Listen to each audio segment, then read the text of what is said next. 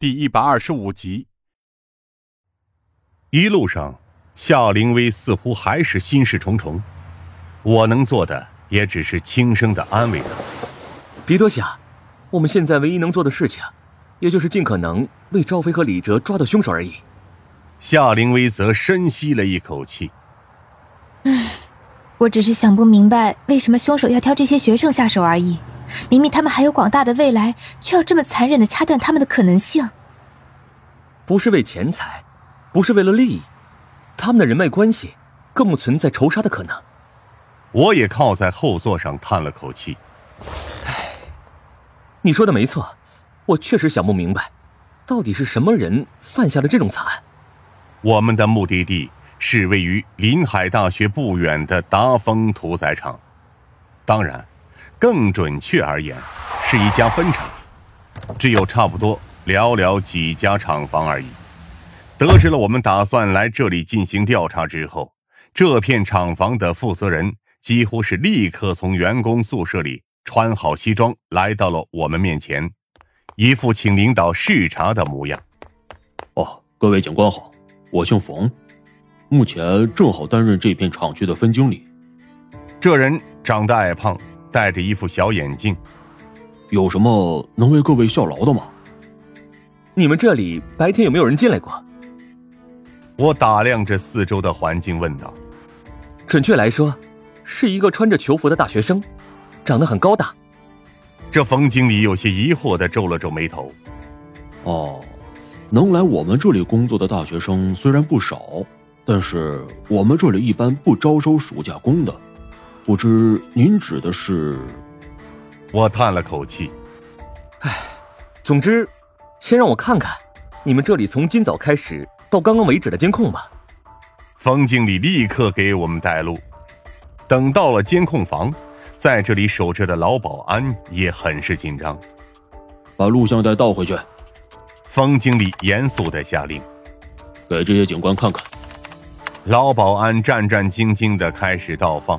按照我的要求，从今天早上十二点开始播放监控录像。很快，这座工厂四周的监控设备画面几乎是一同出现在了我们面前，甚至比临海大学的监控系统还要更加完善。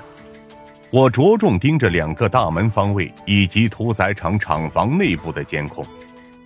然而，快进播放了将近三十多分钟。这些画面却几乎一动不动，这是怎么回事？我看着空无一人的厂房，你们今天没上班？冯经理有些惊讶的看着我们。今天是星期天呢，工人们也是要放假的。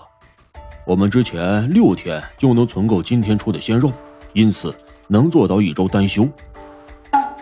那确实是撞在枪口上了，而且这也符合我的判断。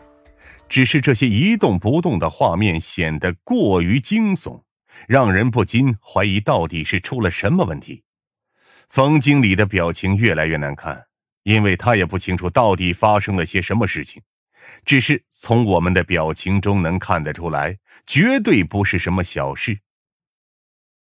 我们之后直接去了屠宰场厂房，第一个便看向了摄像头，而在光照之下。冯经理的脸也顿时变成了一片铁青色，因为摄像头上正被贴着一张明显的照片，胶带痕迹都清晰可见。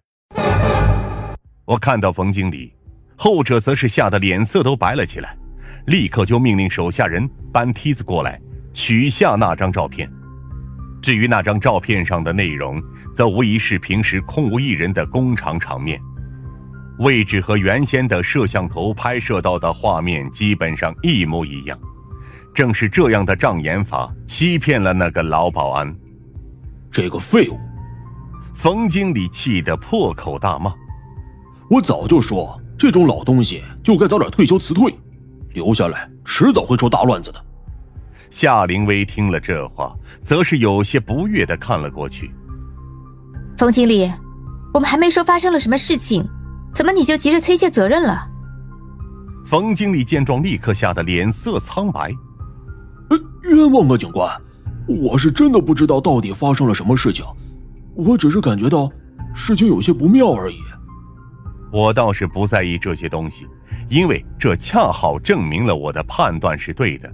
这座屠宰场确实是凶手将赵飞分尸的地方。所有屠宰切割机床都在这里吗？我沉声问道，而冯经理则立刻点头：“是，所有的机器都在这里。”他有些紧张的说道：“我们的肉质来源绝对合法健康，机器也是通过正规渠道买进来的，生产过程严格遵守相关法规，绝对没有违法的地方。”我沿着机床一路走过去，看得出来，大多数切割机都被清洗得很干净。毕竟，对于屠宰场而言，一般维持一个相对干净的环境也是必要的。直到走到最后一台机床前，上面明显还带着没有洗干净的血纹，包括地面上也有少量血点。